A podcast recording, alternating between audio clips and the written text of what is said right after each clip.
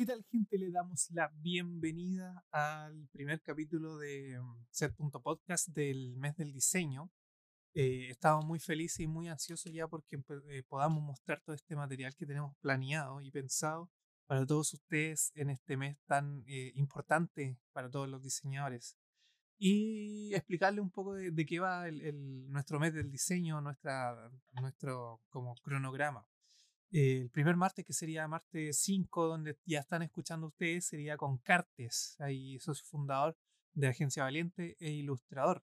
El siguiente martes ya sería el martes 12 de octubre con Cherry Podesta, tatuadora y participante en varias, varios eventos presenciales, cuando se podían hacer eventos presenciales, em, en tatuaje.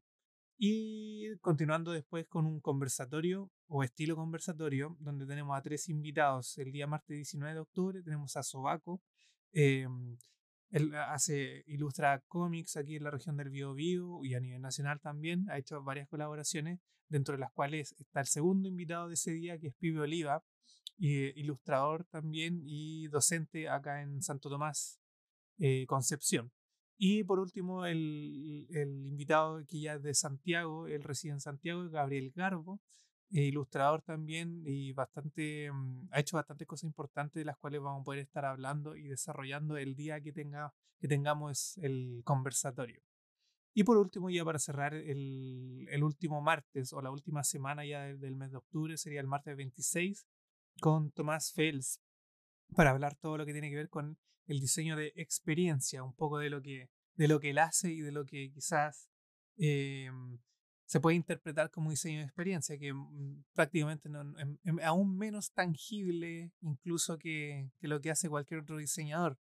Y hay mucha gente que lo hace sin siquiera saberlo, así que vamos a estar hablando de eso, un poco de anécdotas de cómo, cómo se ve todo el tema del diseño de experiencia y, y algunos ejemplos de los que podamos conversar ese día. Y por último, ya eh, el tema de las dinámicas. Las dinámicas van a ser bastante simples, pero eh, dentro de todo muy participativas por parte de los auditores, donde en cada eh, previa al capítulo, mm, donde ya tuvimos la previa del capítulo de, de Cartes, vamos a tener una publicación donde ustedes pueden dejar sus preguntas, preguntas o temas. Idealmente sean preguntas, lógicamente, para que puedan interactuar directamente con, con el invitado. Donde eh, van a poder salir al aire. Lógicamente, vamos a, si son varias preguntas, vamos a sacar dos o tres, cuatro, dependiendo de, las preguntas y de su, su, desarrollo que se les pueda dar. Y las que aparezcan en, al aire, por decirlo así, van a estar participando por el sorteo de una caja del mes del diseño. Estas cajas de mail de diseño son, eh, tienen, bueno, eh, productos de nuestros auspiciadores y también van a tener regalos de parte de los invitados. Em, en el caso, por lo menos del, del de diseño actual, yo creo que la mayoría van a ser ilustraciones o, algo que ver con, con, la ilustración, porque la mayoría son, son de esa disciplina. Entonces, cada invitado va a entregar por lo menos tres, em, o sea, va a entregar tres eh, regalos para nosotros sortearlo a toda la comunidad, a todos los oyentes, y así poder em, darlos ahí, premiarlo a todos. El tema es que también se va, bueno, una, de las cajas, una de las tres cajas es para la, la, mm, dinámica de los comentarios, donde, todo, como digo, más, más probabilidades de ganar tienen si tu comentario apareció más veces en, en en el podcast o más veces también en, los mismos comentarios de cada publicación de cada capítulo. Y ahora, también para participar, un extra, eh, vamos a tener la posibilidad de que ustedes nos etiqueten en una captura de pantalla, haciendo, o sea, viéndonos en YouTube o escuchándonos a través de Spotify. Y lógicamente etiquetándonos. Así nosotros lo vamos a guardar y vamos a tener en cuenta ya para al final de, del mes eh, hacer el, o sea, al principio del próximo mes hacer el sorteo ahí en un, en un capítulo, comentarlo y todo. Esto, eh, bueno, la misma dinámica va a ser la misma caja. La idea es que también tengan, lógicamente, los regalos de los auspiciadores y de los eh, invitados. Y van a ser para todas esas personas. Entonces, si o sea, lo, no escuchaste en Spotify y fuiste a YouTube y viste, o sea, lo viste, y también tienes dos posibilidades de ganar si es que la, compartes esas dos capturas y no etiquetas en las dos. Y tienes aún más probabilidades de ganar si haces lo mismo con los cuatro capítulos. Entonces, pueden tener muchas, hay, hay bastantes chances de que puedas ganar si compartes y haces más, más ruido y más, más etiquetas, no etiquetas varias veces. Em, pero eso, eso ya el, es, es como la, la ¿cómo decirlo? Como las dinámicas que nosotros vamos a tener este mes del diseño. Y en este capítulo fue bastante provechoso. Eh, estoy grabando esto post capítulo em, porque mm, preferimos hacerlo así, eh, preferimos mostrar un poquito o desarrollar un poco más el tema de las disciplinas, o sea, de la disciplina, de, la, mm, de las dinámicas, perdón. Em, y también em, enfocarnos en, en, Cartes ahora. En Cartes fue una, una conversación muy nutritiva, muy provechosa y, y, que también van a poder aprovechar en, en, los, clips que, los clips que saquemos en, en, YouTube. Así que los dejo con el podcast. Sean todos bienvenidos al primer capítulo de Set.podcast, el mes del diseño. Eh, intentaremos que sea este uno de los mejores meses que podamos tener y progresar para el próximo año. Así que el próximo año también vamos a hacer la misma dinámica y esperamos que sea coleccionable todo lo que podamos sortear. Así que bienvenido al primer capítulo y esperamos que les guste. Haga un saludo primero a partir del tiro. Claro. ahí sí, entremos, entremos, confianza. Ya. salud, salud. Salud. Salud. Ya. Entonces, eh, vamos a iniciar, em, bueno, con la pauta. Dentro de todo tenemos una pauta, sí. Em, aunque cueste, en un principio quizás teníamos pautas medio variadas, pero ahora está muy estructurada. Em, dentro de todo, ¿qué consumes más tú a la hora de estar diseñando? Es como la pregunta insignia. Sí. Sí. Igual varía. Bueno, varía de la nacionalidad. Tuvimos ahí un. Ah, sí, sí, sí. De hecho, no. Igual era un poquito predecible, sí. Sí, bastante predecible. pero, pero, funciona. ¿De, qué, ¿De, qué, estamos hablando? ¿De ¿Consumo de qué tipo? ¿De qué, ¿De qué eres más tú? ¿Café o energética? No, de café 100%. Bueno. Café, café, café 1000%. Yo no tomo energética. Muy bien. Mm. Muy bien. No tomo nada. Se cuida, el corazón, se cuida el corazón, eso es importante. Cero, cero, cero, cero. No, me hacen pésimo. Eh, no, son, esas cosas son un veneno. Eh, yo tomo café 100% y no puedo despertar en la mañana, empezar a pensar nada si no me tomo un café. Sí, trato de dosificar un poquito eso porque me gusta mucho. Entonces, de verdad que como que tengo que controlar la cantidad de café que tomo.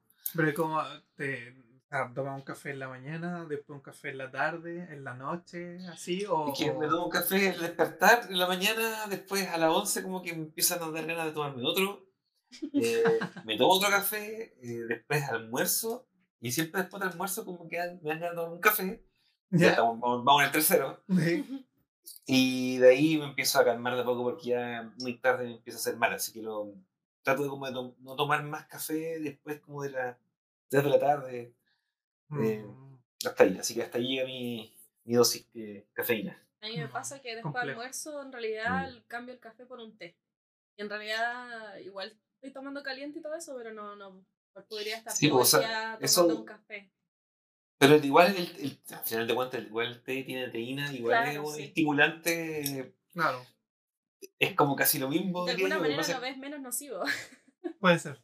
Claro, claro. Pero, pero cuando uno está enfermo de la guata, igual eh, o de gastritis, esas cosas, igual te prohíben el té y el café. O sea, no son cosas que no, no te dejan como, no te dicen evita el café y tómate un té, sino que las dos cosas son igual de malas. Claro, el té eh. tuvo mejor publicidad, ¿no? Café como sí, tiene como mala fama el café. Sí, pero... tiene una mala fama. Pero no, hay que rescatarlo, hay que rescatarlo de la mala fama. a mí me encanta, me encanta. Sí, bueno, eh, casi la pregunta hay que hacerla así obligada. Yo creo que va a ser una pregunta bien recurrente para, para los demás eh, invitados. Pero aquí tengo una pregunta bien directa. Así que ya van dos años de pandemia. Llevamos casi dos años, prácticamente se cumplen en marzo. Marzo, ya así como de cuarentena o pandemia empezó es como, en febrero. más. Claro, sí. Sí, sí, sí. Como tres años de encierro. Bueno, ¿y cómo Carter logró lidiar con esa, esa pandemia, con ese, ese tema de ya alejarse de la oficina, por ejemplo, o ya estás trabajando antes mm. desde la casa, o ya no hay más reuniones físicas, cosas así? Mm. o sea, nosotros estábamos trabajando en una oficina eh, en el centro de Concepción y cuando empezó la pandemia y nos dimos cuenta que estaba como súper, como que todo era bien incierto, Mm. eh, quisimos cerrar la oficina al tiro, y era como en la mitad, mitad de marzo del 2000, no me acuerdo, 2019, empezó. Sí, ahí empezó. Eh, quisimos irnos a la casa por tema también de, de, de salud, o sea, de cuidarnos a nosotros mismos, Claro. eh, cuidar, cuidar al equipo. Y repartimos computadores, sillas, eh, pusimos internet para cada uno, eh, al final nos instalamos cada uno en nuestras casas eh, y de ahí no nos movimos más. Así que, eh, como que yo creo que lo, lo asumimos y lo tomamos bien todos en general como equipo. Eh, no dejamos nunca de trabajar, eh, tampoco nos bajó tanto el trabajo, eh, ahora subió mucho, eh, fue, fue bien extraño. Eh, tuvimos como, entre medio hicimos un, con una compra de un software de gestión para poder ordenarnos, Mm. Ya. eh, para que tuviéramos la posibilidad de irnos cargando las solicitudes, de ordenarnos internamente. Y, y todo el equipo lo asumió súper bien, así que pasamos de largo. Y, y cada uno de nosotros se cuidó lo que más pudo. Eh, hemos tenido algunos encuentros, y creo que nos hemos juntado como tres veces todos después de la pandemia, así como con fechas puntuales. Ujú. Eh, y lo más probable es que sigamos así. Eh, la verdad es que no, no- nos gustó el formato. Eh, obviamente nos echamos de menos todos, nos, nos queremos harto, nos llevamos bien. Mm. Eh, pero también hay que de repente eh, ver la realidad de cada uno. eh, eh, hay, hay, hay, no sé, pues, chicos que viven muy lejos de, o vivían muy lejos de la oficina, y la verdad es que ahora están súper cómodos donde están. eh, entonces hay que llegar a un, vamos a tener que llegar a una balanza ahí, a un, eh, Claro. un promedio. Ah, un ambiente más o menos híbrido. Claro, y tener la opción de, de juntarse en, en alguna parte, más que nada por reuniones formales de clientes. Pero la verdad es que los clientes también, también se acostumbraron y se adaptaron a, a estar en reuniones online. Entonces, eh, yo creo que vamos a priorizar, y bueno, siempre lo hemos hecho la verdad como agencia, como vamos a priorizar como qué es lo que nos hace más feliz, ¿no?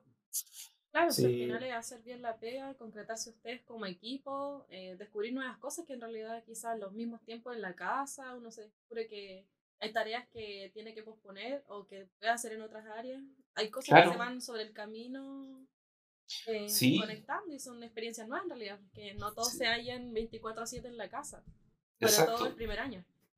Bueno, bueno, nos costó, igual me costó, a pesar de que nosotros trabajamos en oficina, o sea, estamos acostumbrados a estar encerrados, eh, pero aún así me costó harto eh, el no tener que salir como, ir, ir hacia el trabajo, ahí como, Claro.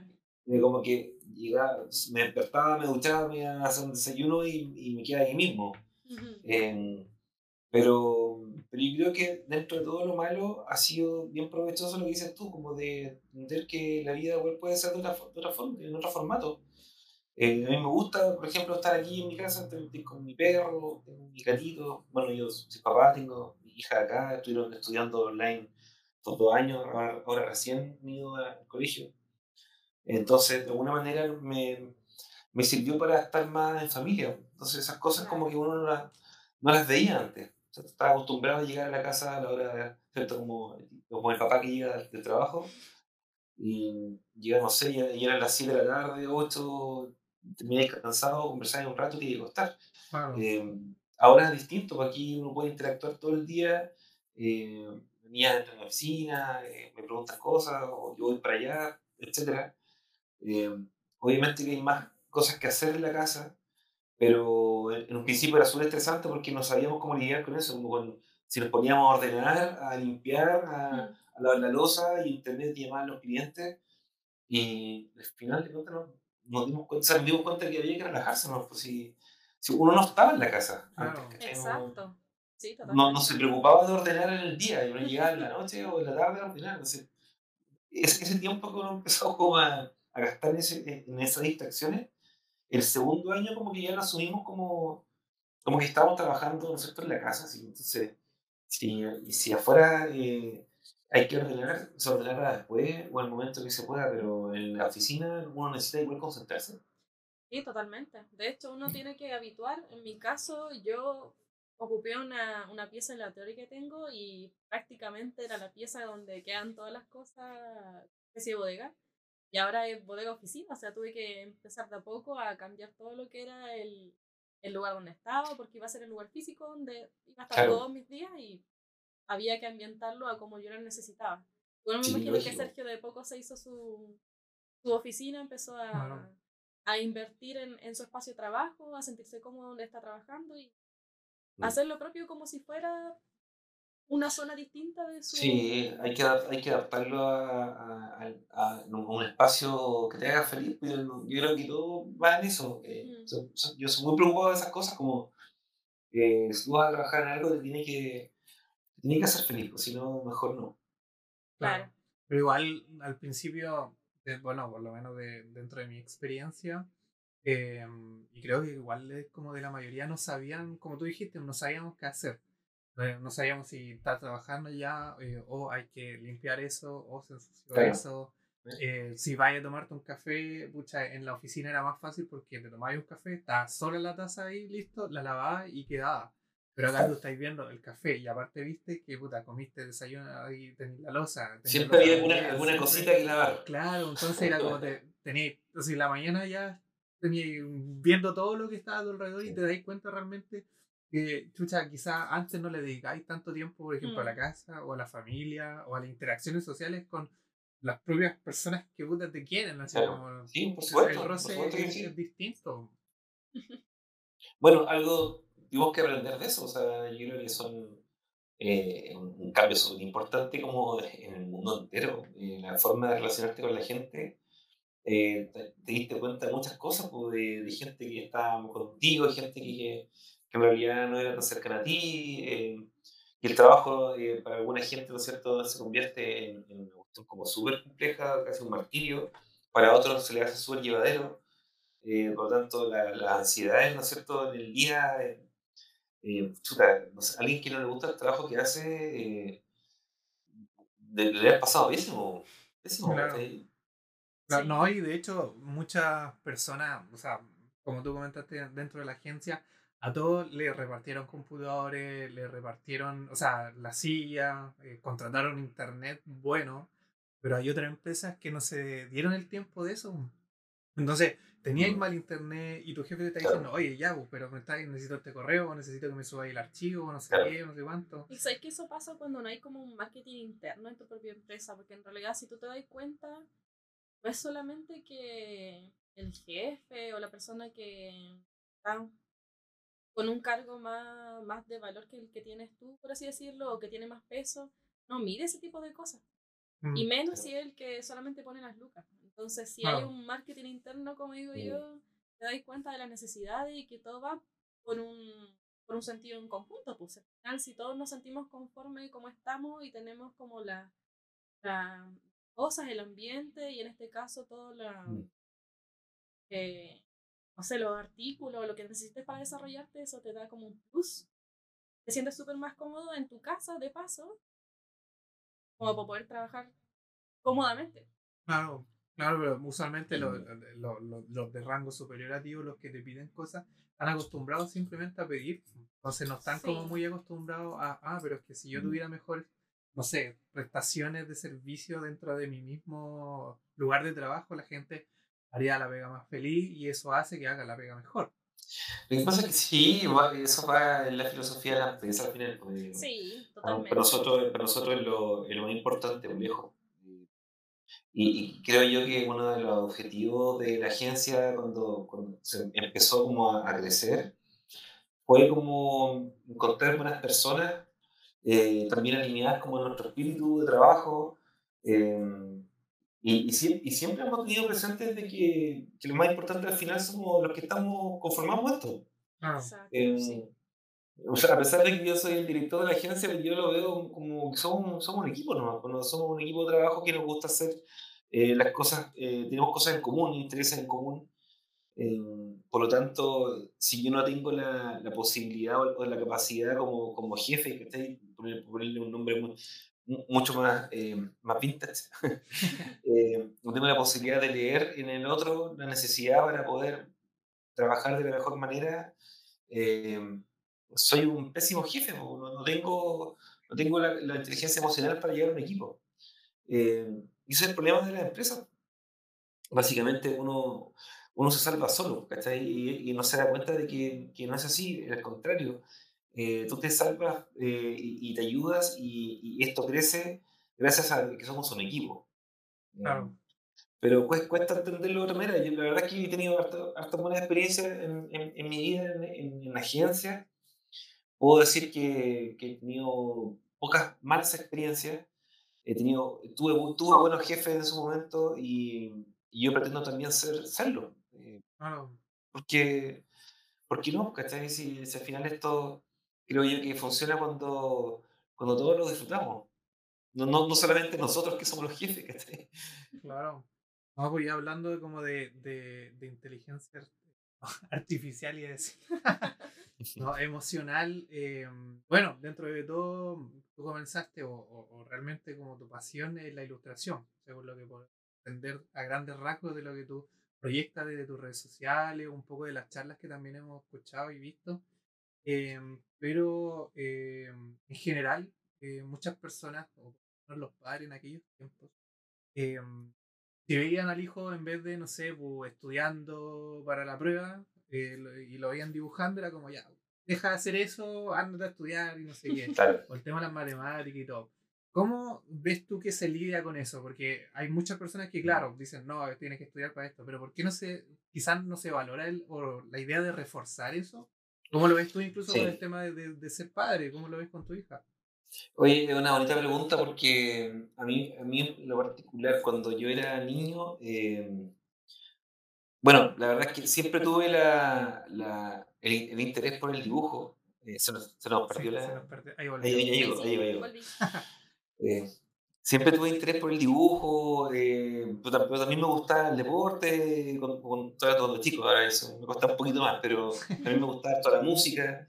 Eh, pero nunca me vi, nunca, desde que, no sé, desde que empecé a tomar conciencia de, de, que había que tomar una decisión en, en términos de, como de, de, de educarse, ¿no es cierto?, después del colegio, nunca eh, pensé que iba a hacer otra cosa que lo que estoy haciendo, es súper raro.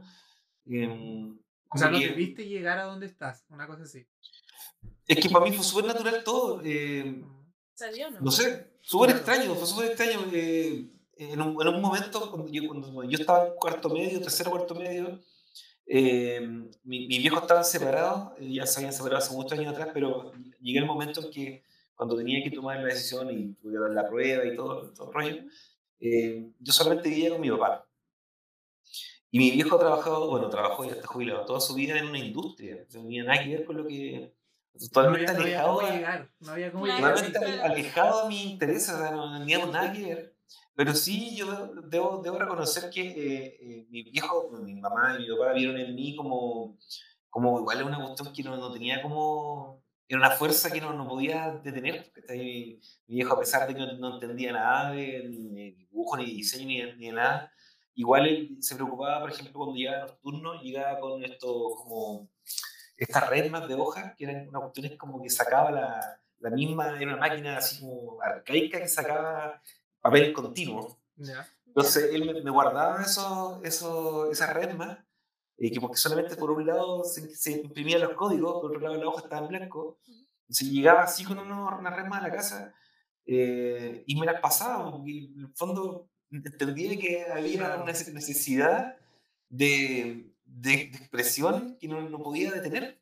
Entonces, cuando llegó el momento de, de, de dar la prueba y estudiar algo, eh, yo descubrí el diseño gráfico como en segundo medio porque llegaron como unos, unos jóvenes en, en ese momento al colegio y llegaron así como haciendo promoción de la carrera.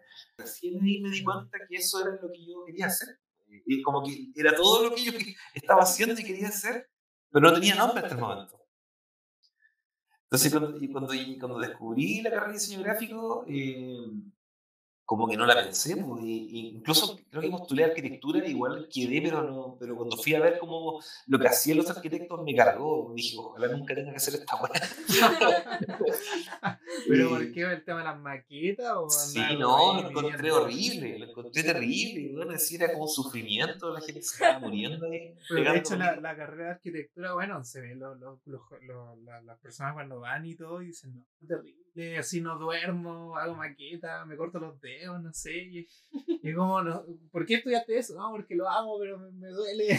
Como, No sé, yo sé, conozco, conozco muy poca gente como, no sé, conozco pocos arquitectos como muy felices. Como que- como- de verdad que como que siento que hay, hay más vocación, eh, hay más vocación en el diseño, en la ilustración, a pesar de que es más difícil, creo yo, eh, llegar, ¿no es cierto?, a tener un, un trabajo estable y vivir de eso, etcétera. Eh, pero al mismo tiempo yo creo que todavía hay muchos mitos con respecto al, diseño o, o la publicidad o, o la ilustración, como que eh, la gente le tiene miedo, ¿no es cierto?, a, a ser pobre y morir de hambre. Eh, y la verdad es que cuando, cuando yo decidí estudiar diseño, mi papá, la verdad es que no tuvo mucha opinión, porque dijo, bueno, si se parece, parece que no tiene otra alternativa, por lo, por lo que estoy viendo no tiene otra opción. Y mm, yo tenía súper buena nota en el colegio, me iba bien al colegio, eh, era bien Mateo, eh, porque estudiaba, ¿no? Me cargaba la matemática, me iba mal en química, eh, eh, había muchos ramos que me iban muy mal, pero hacía el esfuerzo de estudiar porque en el fondo mi objetivo era como tener buenas notas para que no tener que dar una prueba tan, tan compleja después, pasarlo tan mal. Y cuando entré en la carrera se me dio todo súper fácil, ¿no? Eh, de verdad que era como todo lo que yo pensaba que, que era y lo que me gustaba hacer. Eh, ya hasta el día de hoy, pues, tengo, 40 tengo 42 años y, y tengo la misma gana y pasión que, que de cuando comencé. Eh, es súper raro porque siempre como que la típica historia es como, puta, la verdad es que entré, pero no sabía si estaba muy seguro y como que ya, bueno, ya me quedé. Y bueno, y ahora soy diseñador. Y bueno, y- Eh, y no me quedó otra. Eh, eh, no, en mi caso no, yo, yo siempre como que trato de, de motivar a las generaciones que, que de verdad entienden que ese es su camino. ¿sí? Y todos tenemos caminos distintos. ¿cachai? Eh, hay gente que es súper buena en las matemáticas, eh, pero también hay gente que le gusta mucho el diseño o mucha ilustración y es buena en eso. Entonces, tiene que, tiene que perder los miedos como, porque esos mismos miedos te van, un cierto de, de, eh, te van como quitando niveles, ¿cachai? Como que te van, te van bajando. eh, la misma gente también te mete mucho miedo, te chaquetea un montón. Sí, Eh, sí, bastante. Sí, porque la típica es como, ah, voy a terminar trabajando en el McDonald's y es como, no sé. No sé por qué se da siempre ese ¿Sabes qué? ¿Sabes qué? argumento. Al principio me, me llegaba así directo, porque de hecho cuando yo estaba... Pero porque te gustaba, Entre ¿te primer- gustaría trabajar ahí en el Primero, McDonald's? pe- pero, pero Sergio, espera un segundo. Puede ser, puede ser. Voy a contar mi triste historia. Ah, no, súper bien donde trabajé. Yo trabajé en un Domino's Pizza de Conce mientras estudiaba Ya. diseño gráfico. Entonces era, era prácticamente lo mismo. O sea, por así decirlo, comida Sí. rápida, o sea, Claro. típico que te tiraran esa talla. Era como el meme hecho realidad. Claro. Entonces yo decía, Claro. chuta, yo, o sea, igual me reía y todo, pero en el fondo decía, si yo sé que podemos más, que la gente tiene como esa mentalidad y ¿por qué morir o por qué decir, ¿sabes que no es así? Claro, porque O- igual piensa que quizá ellos, Que no es malo el trabajo, pero... ellos no se pagaban como su que de propia alguna carrera manera- también. Porque ponte tú, tú, si tú estabas trabajando ahí en el dominó, era porque tú te estabas pagando, o no la carrera completa, pero tus cosas, pues tenías Claro. algo de, in- eh, de, de- Sí. de independencia. Es que, no sé, yo creo que el- en general como la, la construcción de- social que tenemos en, en Chile por lo menos mm, es súper cruel con todo, todo ámbito eh, creativo, es como con toda la industria creativa en general. Eh, hay ahí, no sé de dónde nació eso, pero yo ahora me, yo me río bastante porque eh, toda, toda la gente en el fondo que, que en su momento estudió otra carrera, que tiene otra profesión, ¿no es cierto? que es más técnica, que es más científica, que es más matemática, etcétera, necesita de nuestra pega. Exacto. Eh, y yo, yo estoy todo el día solucionando problemas a gente que no, no tiene idea, ¿no es cierto?, cómo conceptualizar nada, eh, cómo comunicar las cosas, cómo, cómo hablar, ¿cachai? cómo comunicarse. eh.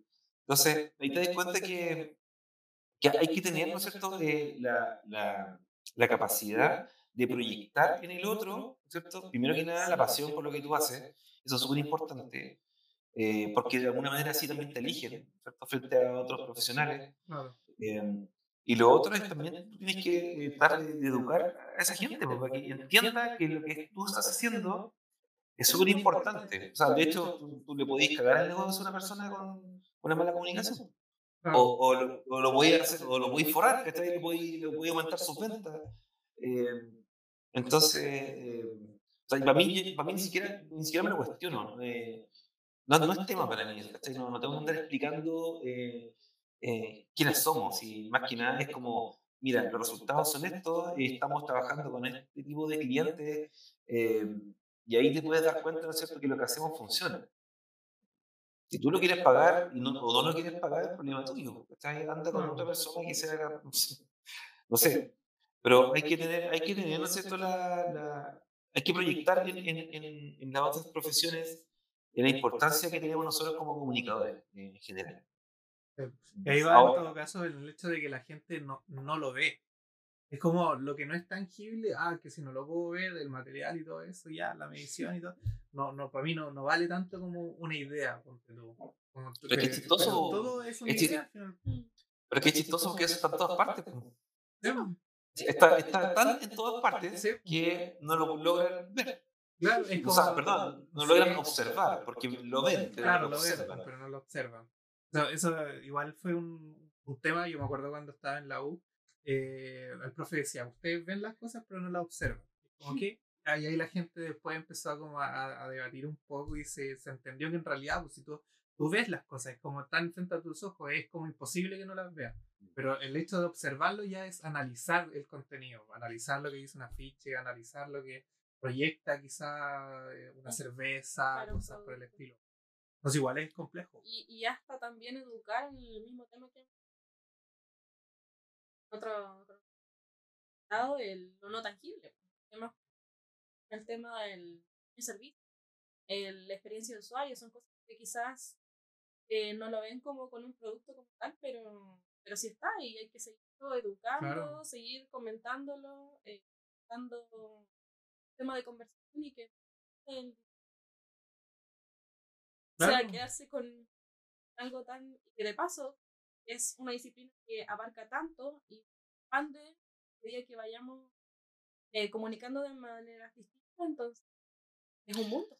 O sea, mira, yo en el día a día lo que, lo que menos hago con los clientes que ya llevan tiempo es hablar de diseño. Eh, nosotros hablamos de, nosotros somos asesores finalmente de, de nuestros clientes. Eh, entonces, cuando ellos tienen una necesidad o algún problema, incluso hay, hay, hay, hay oportunidades que, que tienen un problema, pero no saben ni siquiera cómo traducirlo, cómo explicártelo, cómo, cómo pedírtelo, Mm, eh, ahí es donde entra nuestro trabajo.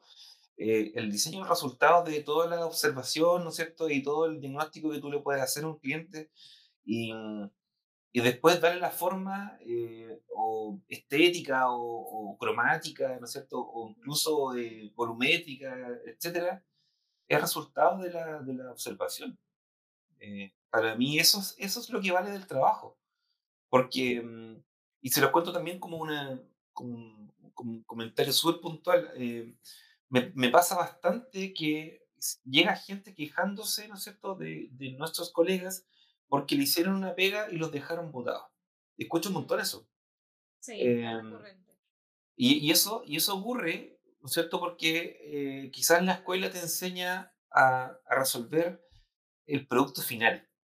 ¿sabes? Eh, el cliente llega con un, con, un, con, con un encargo y tú se lo resuelves y le cobras. Y el cliente te paga y se va. Eh, y eso no soluciona el problema.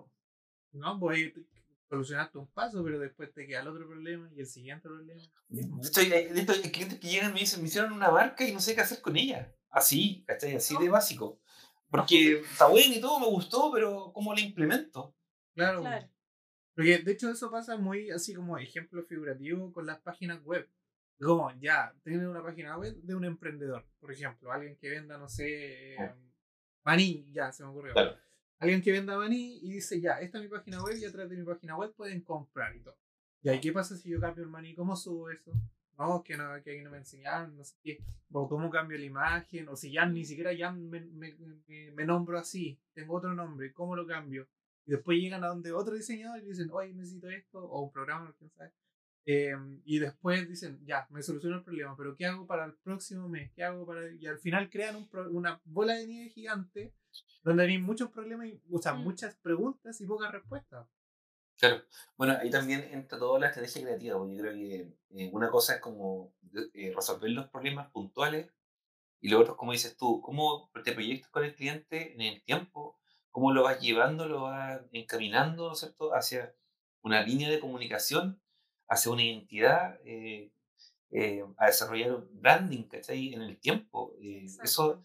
Eso, eso tienes que hacerlo con el tiempo, o sea, tú no puedes eh, eh, decirle a un cliente, voy a hacer un proyecto branding y, y- y te voy a cobrar, porque, porque el branding se desarrolla con el tiempo, y por lo menos de tres años, tres años y eso no termina nunca, o sea, ahí recién yo No. creo que toma forma.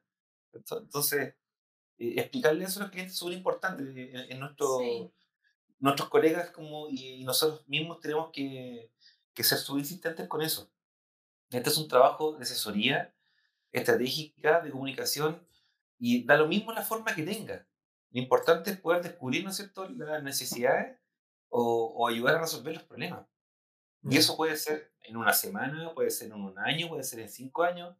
Eh, nos- nosotros tenemos clientes que llevan con nosotros casi la, mm, el, el- desde el inicio de la agencia y, y uno va evolucionando con ellos, po, porque le van a sal- surgiendo oportunidades, van mejorando, eh, van cambiando también o van cambiando de socio. De repente entra un socio a la marca y quiere desarmar todo eh, porque sencillamente no le gustó, porque puso la plata, ¿cachai? Entonces tú has, has construido con él todo el tiempo una identidad para que, no sé, al tercer año llegue alguien y diga, oye, yo pongo la plata, bueno, así que quiero poner todo rojo, ¿cachai? Claro. Eh, quiero cambiar todo el packaging de mi producto, quiero, ¿no es cierto? Quiero, ya no, no quiero eh, comunicarme de esa manera, quiero cambiar el lenguaje, etcétera, etcétera, etcétera. Es súper delicado. Llegó, llegó una instancia ahora de hablar de alguien más, Alguien más. de nuestros auspiciadores. Para que no se- esto voy a buscar el, olvide. el, el cosito, se me olvidó un poquito, pero continúa. Ah, pero puedo, puedo continuar. Sí, continúa. Una breve pausa. Yo tengo aquí un auspiciador. Ah, bueno. Eso, eso ve adelante. Pero no sé si hemos comentado de la marca House. ¿Acaso lo probó tu perrito, perrita? Sí, Ahí está, por ahí está. ya lo probó, le gustó. Oye, te voy a decir que mi perro es súper es súper mañoso porque es medio carnívoro, como te comentaba antes. Ya. Y, y pasó el desafío, pues le gustó. Le gustó y, y- y después caché que no, no, no- son de. son como medio bellos. Sí. Sí. eh, Pero le, gustó, así que gracias por el, por el regalito. Aquí lo vamos a repartir. Señor Mi Pausa es pastelería canina y felina, es artesanal, natural, aditivos ni preservantes. ¿Cuál es súper importante? Local, de acá de Conce, que de hecho queremos hacer que Conce quede aún mejor parado. Potenciar, potenciar. potenciar, potenciar marcas, sí. Bueno, el bio, bio en general, en todo caso. Claro, debió en general. Es. Eh, bueno, el siguiente auspiciador eh, ah, bueno, lo estamos tomando desde un principio, pero Ya, Estamos ya, tomando ya. hace rato. Ya hace rato a mí se me perdió la botella. rico. con eso. Pero acá está, acá está. Bueno, no, ahí, Ahí, lo- ahí, ahí lo ahí, tiene ahí. Cartes. Em, bueno, Está buena, está buena. Lucatá es una cerveza oriunda de, de, de los cerros, ahí de, del Cerro Lucatá, origen de Coronel. Eh, es una muy buena cerveza, nosotros la hemos probado, la hemos degustado bastante últimamente, ahí con el tema de conversaciones con el auspiciador y todo, y él siempre nos da ahí cervecita y una maravilla. Tiene, Buena. lógicamente, si es artesanal, mm, eh, es una cerveza única, no, Sí, no tiene, o sea, incluso si tú tomas una Red Ale, no va a ser igual a la Red Ale que va a tomarte el próximo mes. Sí Claro, tiene claro. similitudes, pero siempre, va evolucionando. Claro. Y bueno, ellos lo pueden encontrar en Instagram como Cerveza Lucatá. Eh, están también con un concurso, tienen que llegar a los 600 seguidores, así que Están casi, lo- casi. Sí, están. Uh, y ahí van a, van a sortear, eh, a ver si eran dos, dos packs Sí. de, de cuatro cervezas. Ya. Ya, pues, día hacemos promo. Día hacemos promo para que lleguen a, a lo- a lo- a la meta. Perfecto. Sí. Sí, ahí van a estar súper contentos, de hecho. Y bueno, eh, la cerveza Lucatá, una cerveza oriunda de la región del Biobío, una cerveza para leyenda. Eh, el siguiente auspiciador es un auspiciador aquí, no, no está presente porque es imposible traerlo aquí, pero es Nahuel eh, Salud Concepción. Lo pueden encontrar en Instagram como nahuel.salud y es un centro de salud integral. Tiene entrenamiento personalizado y semipersonalizado. También tiene eh, clases híbridas, que eso es muy importante, que la pandemia no, no nos Buena. ayudó, nos perjudicó en cierto sentido, es como extraño pero tuvo que ser modalidad híbrida, entonces ellos también tienen clases a través de internet. Eh, Buena. alrededor, creo que de 200 clases ya cumplieron este mes, el mes pasado. Sí, el mes pasado. Sí, cumplieron 200 clases ya ahí subida a internet, así que si se suscriben a su plan van a tener eh, esas 200 clases así, de inmediato. Y también, bueno, tienen rehabilitación kinésica y músculo esquelética. Así que tienen cubierto todo. Tienen cubierto todo el, el- el espectro de, de- de salud física y mental, incluso también te ayuda a Oye, yo, yo necesito eso, pues. O sea, Sí. eh, me la de nuevo, o sea, yo estoy tan Igual. atrofiado, tan, Lo tanto estar necesito. sentado. Lo Sí. necesito yo. Sí. Bueno, ahí te, te- sí. te- te damos el dato ahí para que converses por y todo, listo. Y lo otro es que también te van a llegar ahí unos videos que, como te digo, no, Ah, no- no- no es tangible esto, no es tangible. Te va a llegar información sobre el tema de la postura del, del, del asiento al estar en el Buena. trabajo y aparte Sí, eh, tips. ejercicios de las manos para el tema de la tendinitis y el dolor de, de ahí del teclado. Entonces, muy importante ahí, Excelente. sigan a la buen.salud, que uno de nuestros auspiciadores nuevos también. Bueno, Finalizando, Y finalizando, el último auspiciador que eh, no, no, no sé si lo tienes por allá, sí. Pero- acá, acá lo aquí, aquí lo tenemos, aquí está. Estamos hablando de este, ¿no? Sí. Sí. Oh, yo lo tengo para el otro lado, pero sé. Ah. ya. Estamos hablando de Intenso. Intenso también es una. eh, tiene una cafetería, pero también una tostaduría de café. Y en este caso, eh, Cartes tiene uno de Nicaragua. Nicaragua, ahí está. Perfecto, se ve muy bien. Eh, bueno, Intenso- bueno, súper bueno este café, me encanta. Sí, no, es muy bueno el café. De hecho, nosotros vemos, bueno, como, como siempre, vamos a, a probar todo lo que tenga que ver con nuestros auspiciadores. Y últimamente incluso hemos comido harto los brownies. Oh, Sí. Y son de café. también Buena, los brownies No quería de decir que era fan, pero ahora sí. Sí, no, maravilloso. Bueno, y en la tienda de café está em, en el centro de Concepción. Sí. en- está en, ¿cuánto era? En. Caupolicán, Caupolicán 285. Ahí mismo. Y Los bueno, pueden encontrar por intenso.cl. CL. Sí, Y tienen despacho a todo Chile, así que ahí tienen la página en intenso, eh, con doble Z, punto CL, y ahí pueden encontrar toda la variedad de café y el tema del despacho y lo pueden arreglar ahí totalmente eh, personalizado. Está todo perfecto. Aquí lo Aquí, tienen- aquí estoy siguiendo a, a Sí, toda la...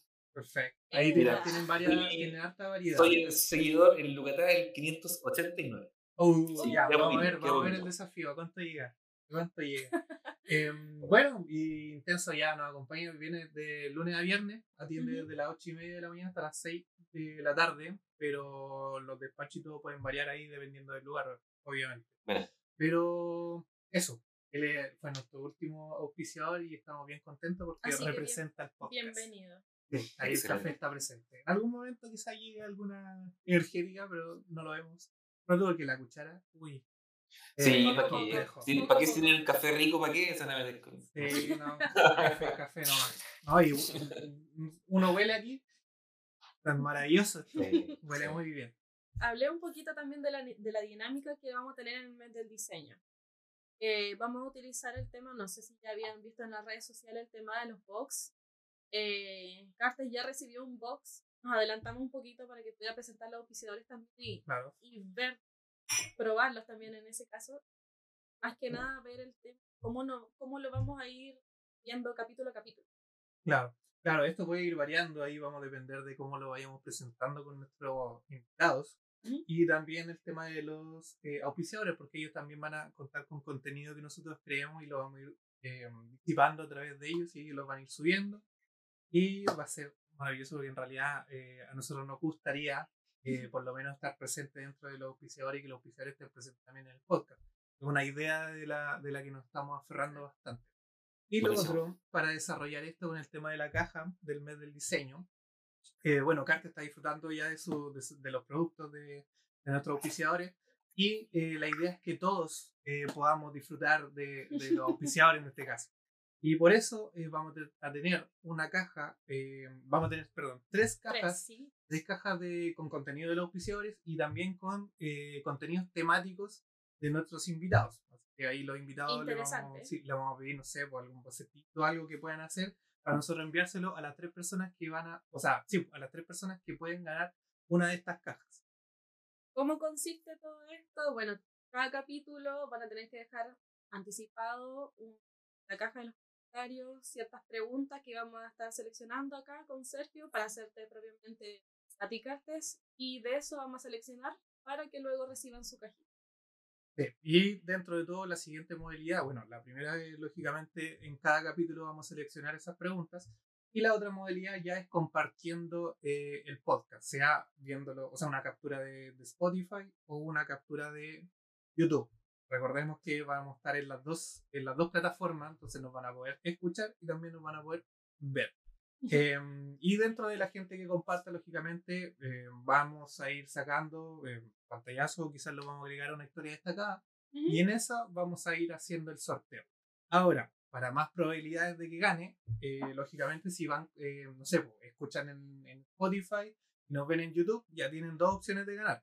Y si escuchan cada capítulo, muchas más. Así que los invitamos a todos a eh, compartir una captura de pantalla y etiquetarnos a nosotros para poder eh, participar y así hacerse acreedor de una de estas cajas que van a ser bien especiales porque la idea es hacerlas coleccionables. Entonces, para el próximo año. Sí. también vamos a tener eh, yo cajas con una. temática. Sí. No, yo también quiero una, así que voy a participar.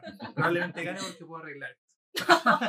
No, no, Yo, la idea es que... yo tengo, tengo algo por ahí para pasar, ¿eh? Para, ¿Sí? Para el regalito, sí. Ya, Ya, ya. Ahora, excelente. lo- Sí, ahí lo a la palabra. Ya, Ya, pues. perfecto. Sí, eso es lo, lo que más queremos, que ahí le- el- nuestro- nuestros auditores puedan tener algo especial del mes del diseño, que sea algo bien, bien bonito.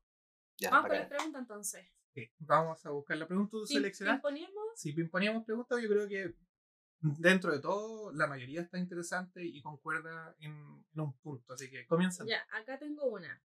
Eh, la usuaria es maria.bcg y ella pregunta, ¿qué se inspira cuando ilustra y qué es lo que considera que le da como una chispa de creatividad?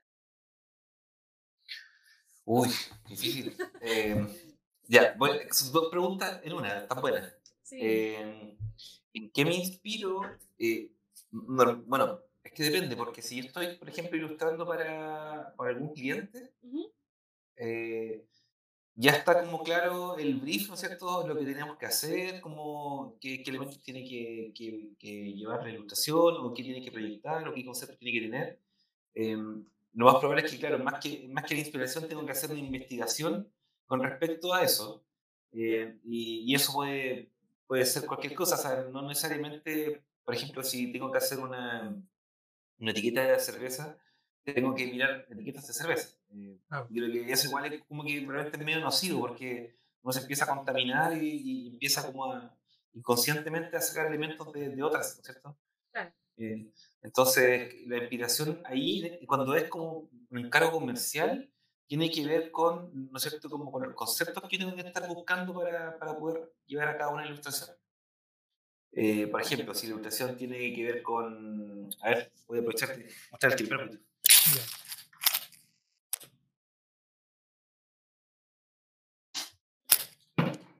Por ejemplo, esta, ¿Mm? que esta es una de las últimas que hice, no sé si se alcanza a ver bien el color. El color. Buena, sí. Ya, Esta es una cerveza de, de Indomable, eh, se llama San Sebastián. Y claro, aquí todo lo que, lo que me- a mí me interesaba eh, tener como recursos visuales como toda la imaginería de, lo- de lo- de los santos. Eh, entonces lo que yo hice fue investigar, eh, ojalá la- las ilustraciones más, más, más antiguas que, que existían de San Sebastián, eh, que al final es como, chuta, tiene que ver con, no sé, habían manuscritos, grabados, pinturas, las mismas fotos, por ejemplo, de las fiestas de la celebración del Santo San Sebastián. etcétera, etcétera. Entonces, todas esas cosas al final son inspiración para poder crear un, un diseño de cerveza. Y, y, ma- y más, y también sumándole, ¿no es ¿cierto? Como el trazo que yo tengo, eh, o que yo le quise dar, ¿no es ¿cierto? En este caso, a esta cerveza. Aquí Claro. este trazo grueso, ¿cachai? Así como, como con harto detalle. así. Así. Sí, Eh, Porque lo podría haber hecho de millones de formas, pero uno, al final uno decide, ¿no es cierto?, por qué estilo irse. Claro. Es más como, más, como un, más como un tatuaje, ¿cachai? Me me gustaba como ese estilo. Y el de para flores también. ¿Sí? Claro, el hecho del, del trazo grueso hace que se note que es una ilustración así, decirlo como eh, marcada al, al diseñador en ese sentido, porque hay muchas ilustraciones que la idea que buscan eh, no mostrar el trazo, como Claro. mostrar solo y únicamente los colores, pero este quiere Claro. marcarse que es una ilustración. Sí, a mí me gusta harto mostrar el trazo, creo que le da como fuerza a las cosas, eh, como que las levanta, ¿no es cierto? Sí, Y, y la otra pregunta, eh, como que dónde llega el chispazo, el chispazo como de, de inspiración, eh, yo creo que hay que tratar de, de no soltar como el proyecto. Eh, igual es medio cansado lo que te voy a decir, pero por ejemplo, si me cargan algo así, como por ejemplo como una, una cerveza que se llama San Sebastián, eh, yo por lo menos estoy como tres, cuatro días como lo tengo en la cabeza, pues, estoy todo el rato buscando cosas, eh, eh, me, quedo pensando, me, me quedo pensando como en, en- en miro cosas, miro imágenes, eh, trato de nutrirme o de, de rebuscar, ¿no es cierto?, en, en tu misma biblioteca también mental, eh, qué cosas te pudiesen servir, pero como que no dejo el proyecto o no lo, no lo tomo solamente cuando me voy a sentar, claro. sino que lo, lo- lo estoy pensando siempre, como eh, medio psicópata, ¿eh? pero como, pero como, esa es una particularidad, es una particularidad del creativo, como que no puede como que de no te, deja no te deja tranquilo. eh, de hecho, de repente yo lo paso bien mal porque como que no me deja tranquilo. Estoy todo el rato pensando cómo lo voy a hacer. Eh, hay un proceso mental previo antes de que yo incluso como haga un boceto. Eh, y, y como que de alguna manera uno, empieza como a, a- empieza como a visualizar en la mente. eh, por ejemplo, yo, yo me imaginaba esto antes de hacerlo. Me imaginaba cómo lo quería hacer. Ya. Eh, lo que me faltaba después de eso es la, la investigación, la información. Claro. ¿eh? Información de, de cómo van, ¿no es cierto?, cómo iban las flechas, eh, el personaje eh, es, es, es bien femenino, ¿sí? San Sebastián, eh, de hecho, eh, la cultura popular dice que es como el santo de, de, de los homosexuales, eh, como que lo adoptaron, ¿no es cierto?, como un, como un, como un ícono, eh, eh, como para poder, no sé, pedirle cosas, etcétera. Claro. Eh, entonces, hay otros códigos que, que uno empieza a investigar se empieza a dar cuenta que, que no sabía, yo no que nadie no, no, ni idea. Pero sí uno tiene como una, una primera visión de lo que quiere. Eh, yo diría como que más que chispazo, como, es como eh, es pensar en eso, es pensar, en- pensar en el proyecto. Pues. Como que lo estáis madurando, ¿cachai? Como que, como que lo estáis masticando todo el rato, todo el rato. eh, eh, hasta que llegue un momento de decir, ya, tengo que sentarme a hacerlo, eh, me queda poco tiempo, me queda el tiempo justo, y ahí uno empieza como a, a- a darle forma ya en el papel o en la, en la donde sea. Ah, Muchas veces el chispazo uno lo tiene casi como que forzar mucho, como extraño, porque uno tiene la inspiración, pero ya tenés, no sé, maceraste todo el proyecto y ya hay que sentarse. ¿Por qué? Porque queda poco tiempo. No puedo seguir macerando, tengo que expresarlo. Claro, hay, hay momentos en que uno tiene miedo incluso, eh, como de concretarlo. Y eso igual es, es bueno, es parte del proceso igual. Eh, me ha pasado con encargos que he encontrado que para mí son súper difíciles. Eh, quizás para otros ilustradores se les da más fácil, pero cuando me he enfrentado como a ese tipo de proyectos, digo, chuta, ¿cómo lo, cómo, o sea, ¿cómo lo voy a hacer? De verdad como que pienso, ¿cómo voy a hacer esto? Bueno, no, no, tengo claro, no, no, no lo tengo tampoco visualizado y, y uno sufre bastante, pero más que nada son miedos, son miedos internos de, de que, como, uno mismo se dice, ¿cómo lo voy a hacer? Que no me va a quedar tan bien, no, no, no es mi estilo, o, o, no, lo logro eh, visualizar, etc. Al final de cuentas, todo eso se acaba cuando uno se sienta y lo hace, Claro. lo empieza a hacer. Sí. Oye, y hablando de, de, de cómo lo voy a hacer, de, de los miedos quizá, o de ya llegar y hacerlo. Tenemos otra pregunta que tiene que ver un poco con eso, que es de Sambo Unión. Eh, ¿Por qué se ha ido, o sea, por qué te has ido? Lo voy a interpretar como para ti. Eh, ¿Por qué te fuiste a Santiago y por qué volviste ahora a, no sé si ahora, pero me refiero a volviste a Concepción? ¿Y cuál es tu lugar favorito en la Gran Concepción para buscar inspiración? Bueno, yo me fui a Santiago porque estamos hablando hace hartos años atrás, bastante, más de, más de 15 años. Em, y era para nosotros los que habíamos estudiado esta profesión, era otro escenario completamente distinto. Yo alcancé a estar aquí en Concepción haciendo una práctica, trabajando en una pega, y, y la verdad es que la diferencia era, era tremenda, era inmante. O sea, lo que yo podía hacer en Santiago en esa época, con lo que podía haberme quedado haciendo en Concepción, era súper distinto. Entonces yo me, me, di cuenta rápidamente que no iba a lograr más si es que no buscaba otro lugar donde poder desarrollarme. Eh, no había espacios, muy pocos. Eh, de hecho, había como muy pocas agencias, porque las agencias que existían en ese momento principalmente eran productoras y tenían también como un área súper fuerte en la imprenta. Estoy hablando cuando se imprimía harto. Entonces me tuve que ir creo yo que fue como una decisión así como súper eh, personal. Me tengo que ir eh, para ver que casi como que hay más allá. Eh, no había mucha información tampoco, de hecho, ustedes van a reír, pero yo tuve que imprimir mi book, ¿cachai? Para poder llegar con algo, porque tampoco te pescaban por correo. Era súper raro, ¿no es cierto? Como ahora, visto a mí me, me avisan que me piden pega por Instagram. es súper chocante para mí que vengo, ¿cierto? Entonces, eh, es súper raro, me van por WhatsApp y está bien, o sea, la gente se acostumbró, pero a lo que voy yo es que era una realidad súper distinta a la que había en Concepción. ¿Y, por qué volví? Justamente como para dar ese espacio. Eh, está ahí como para, que alguien tenga ese espacio y diga, no tengo para qué irme si está valiente. Eh, es una opción, es una agencia donde yo puedo desarrollar. Eh, tenemos clientes que son nacionales, no tenemos por qué irnos a buscar un cliente a Santiago. Eh, entonces, eso es un poquito lo que me inspiró también como a, a, a buscar un lugar aquí en la región. Claro. Había una oportunidad, sentí yo en ese momento, que había una oportunidad de poder armar una empresa eh, de comunicación distinta y que pudiese tener como la, la experiencia que yo traía también de, de tantos años trabajando allá. Claro. No sé si estamos bien con las preguntas. Sí. ¿Con dos, con dos estamos bien? Sí. ya, ya. Si no, vamos, a sacar toda la... sí. Bueno, y hablando del tema también de, de lo que tú contabas, pues, de, de, primero, hay que ser valiente como para irse y lo que también valiente va a volver. Entender que ya era momento de volver. Entonces la sí, nadie, nadie quería. Sí.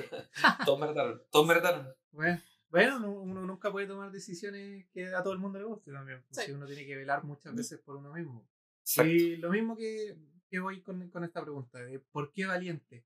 Primero, ¿qué busco representar y, y, lo que tú crees que representa ahora como para todo el espectro aquí de, mm. que tiene que ver con el, con el diseño?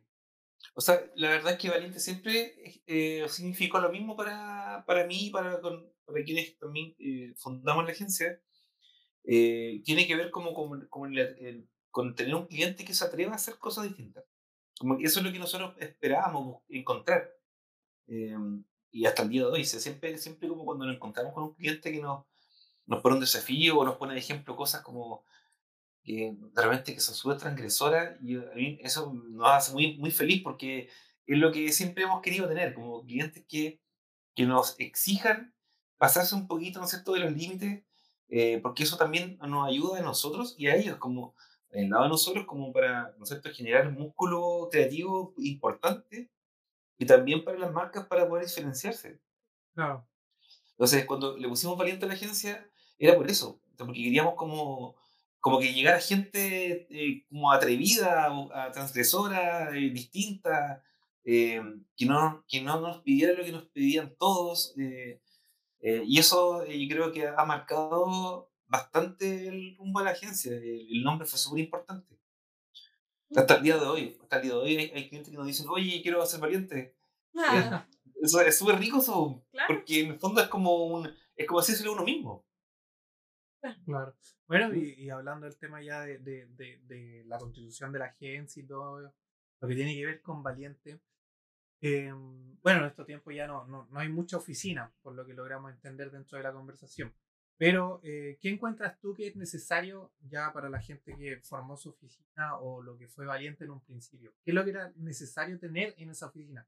Lógicamente está el, el- el- los, los computadores, no sé, pu- el equipo en, en plenitud, pero ¿qué es lo que tú buscaste en un inicio como para constituir esta, esta es mi oficina, yo quiero trabajar con esta gente y hacer esto?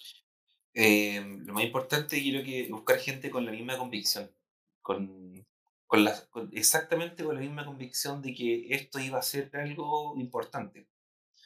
Eh, porque en un principio uno no puede partir ni- ninguna, ninguna agencia, ningún grupo creativo eh, con alguien que no cree en lo que tú estás haciendo. po. Porque si no se convierte en un, solamente en un, en, en- en un ir y venir de dinero. ¿Cachai? Como decir, ok, ven a trabajar conmigo yo te pago. ¿cachai? Y te pago, ven. eh, y, y- y hacemos la pega y todo el mes te va a pagar. Cuando partió Valiente, nosotros no partimos ganando ni uno. Eh, de hecho, yo me vine de, de Santiago con un súper buen sueldo, tenía un tremendo cargo, llevaba harto tiempo ahí, me podría quedado mucho más tiempo. Y yo renuncié a la agencia que estaba allá y, y yo me vine así nomás, no me vine con pega. Eh, entonces, era como súper difícil, primero, encontrarse con gente que estuviera la misma que uno, porque eran de experiencias súper distintas.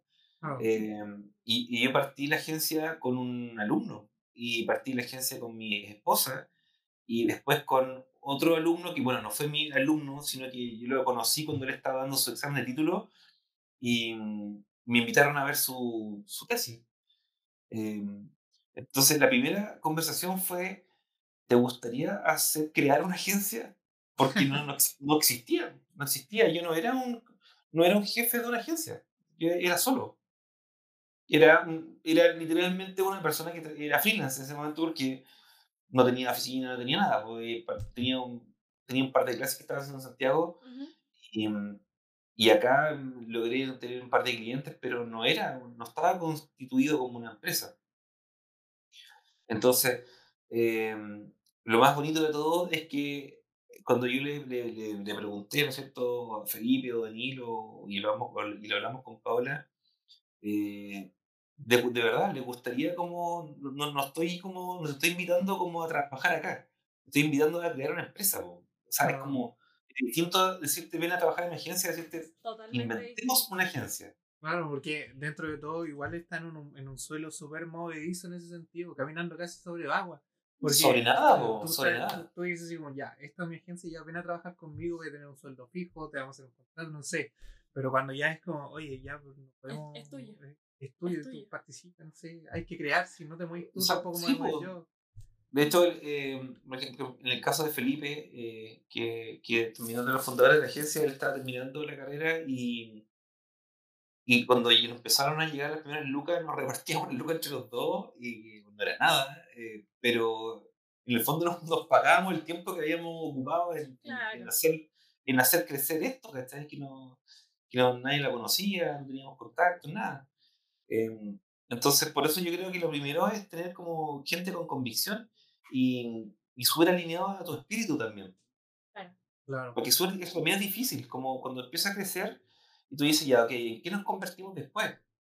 Eh, ¿qué, va a ser de Valiente? Al principio es súper romántico todo porque tú vas viendo cómo va creciendo, ¿no es cierto?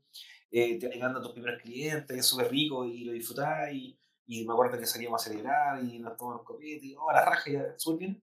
Después llegó un momento que tuvimos que sí o sí tener un lugar físico, eh, tuvimos que constituir la empresa y ya eso es en serio, ¿cachai? Eso ya en serio porque después tuvimos que eh, generar un contrato para, para la primera persona que estaba con nosotros y a la segunda también.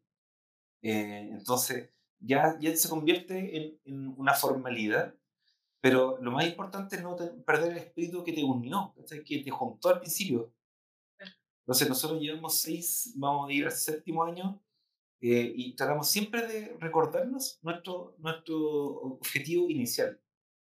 ¿Cierto? Que tener un grupo de, de creativos en la misma que nosotros, pasarlo bien eh, y no hacer de esto, ¿no es cierto?, una empresa, eh, eh, podría, podría decir como de la vieja escuela, donde tú te conviertes en un empleado y yo soy tu jefe porque te pago, ¿cachai? Claro. Sí, Sí. Acá hay otro tema también que hacemos a todos los invitados, nos hacemos bien, Sí, y es más que nada, sí. ¿Sabes que Igual quizás lo puedo interpretar capítulo a capítulo de una manera distinta de verlo. El a cómo ver. manejamos el estrés. Cómo manejamos el estrés. Entonces, quizás dependiendo del, del cómo te pille, el momento, pudiera, pudiera cambiar. No sé qué, tú- qué opinas tú. Yo, yo, me, me- yo combato el estrés que yo tengo, la verdad que tengo una vida bastante intensa porque aparte de dirigir la agencia, eh, también trabajo en la agencia. Soy, podría decir que soy el director de arte senior dentro de la agencia, dirijo un equipo eh, y, eh, y tengo mi trabajo de ilustrador, por otro lado. Entonces, como súper full, tú- de verdad que es súper, súper, súper intenso el día. Por eso no, no, no aparezco mucho por ningún lado, soy bastante... eh, a- mi- mis amigos siempre se quejan de eso, no, no, no salgo mucho, pero no, no es porque no me guste salir, es porque Claro. estoy No hay- siempre haciendo no hay cosas. mucho tiempo, no hay mucho tiempo. Pero el estrés, yo, la verdad es que yo creo que lo, lo- la manera de combatirlo es haciendo las cosas. Eh, cuando, cuando más me estreso es cuando no estoy haciendo lo que tengo que hacer. Eh, ¿cierto? Y eso se convierte en ansiedad, y la ansiedad te va comiendo por dentro y es terrible, yo soy súper ansioso. Eh, por lo tanto, cuando yo me doy cuenta de que eso me, me está ganando, eh, es porque la verdad es que estoy demasiado preocupado de lo que voy a hacer y no lo estoy resolviendo. Mm. Súper. Entonces, lo, lo ne- necesito hacer para Claro. un poquito, ¿cierto? Bajar. Sí. Y, y cuando ya termino, eh, puta, todo bacán. Entonces, dentro de todo podemos tener que tú lidias el estrés haciendo lo que tienes que estar haciendo. Una Sí. cosa así. Sí. Eh, Es que lo que pasa es que- en mi caso personal, yo me estreso más porque me pongo ansioso. Entonces, la ansiedad en el fondo es como preocuparte por el futuro, pues preocuparte Claro. por lo que viene, pero no, eso, eso no existe, o sea, está en tu mente, ¿no? Por lo tanto, para bajar mi estrés, lo que hago es, uy, puta, si tenéis que hacer una pega y la estáis dando vuelta, dando vuelta, que sentarte a hacerla. Y ahí bajáis un poquito la, la ansiedad y por ende el estrés. Sí, bueno, la- la- las respuestas pueden ser Mm. muy variadas. Por Rodri tenía el, el estrés que era ir a trabajar, estar en su taller tranquilo. Claro. Eh, Tiznado tenía eh, escuchar los Beatles. Sí. Todos pueden tener muchas variaciones, así que gracias por compartirnos tu, Sí. tu experiencia con el estrés, porque esto es algo que todos manejamos y más ahora Sí. el tema de pandemia, mucho más estresado. Igual, igual para mí la, la música también es como, es parte del, de la medicina. Eh, si yo no escucho música, no, no sé, no, no podría funcionar. Eh, es demasiado importante para mí. También para ir finalizando, yo también podcast que Gato se ha hecho. Mm. Hemos aprendido bastante, hemos Sí. escuchado de ti, de la agencia, de cómo lidias con, con el cambio también de ciudad. Mm. Eh, ¿Algún proyecto que tengas en mente, que vayas a hacer a futuro para que lo puedas comentar con nosotros? O con los que nos están escuchando también. Uy, yo creo que el, el proyecto más importante ahora es, eh, como les decía al principio, ver cómo vamos a solucionar el tema de, de la convivencia en Valiente. Eh, cómo, cómo vamos a convertir la agencia en una agencia, yo diría, eh, en un gran porcentaje eh, de, de una agencia remota. Eh, de hecho, ya tuvimos, o sea, ya tenemos a nuestro primer director de arte, que no es de Concepción, eh, él es de Copiapó, y, y fue un- de verdad que fue un gran salto para nosotros porque siempre la intención ha sido eh, potenciar ¿no cierto?, talento local de la región. Eh, y nos pasó en, en particular en que cuando estuvimos buscando a alguien, eh, fue muy poca la gente que, que encontramos acá y llegó un correo así de la nada y no, no sabíamos que era de Copiapó. Y, y dijimos, en realidad podemos estar trabajando con, con cualquier Claro. persona de cualquier parte del mundo si queremos. Sí, pues, Eh, sobre todo. ya la base está allí, está, está en, en la octava región, el 99%. Eh, así que yo creo que el, el mayor proyecto va a ser ese, como cómo le vamos a dar forma a esta nueva agencia eh, y, y en base a, a- nosotros mismos, o sea, a, a que, a nuestras mismas como cuestionamientos, de, de, pues, hacer como eh, preguntas a cada uno de nosotros, ¿no es cierto? ¿Cómo nos gustaría hacer esto un, grupo, un grupo más feliz, más, más unido?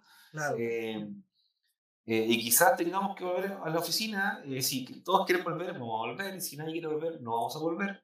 Eh, es la gracia que tenemos de, de tener nuestra propia agencia, que si Pueden decidir. nosotros mismos decidimos. Claro. Por lo tanto, eh, yo creo que ese es el proyecto más cercano que tenemos ahora, eh, cómo se viene el 2022.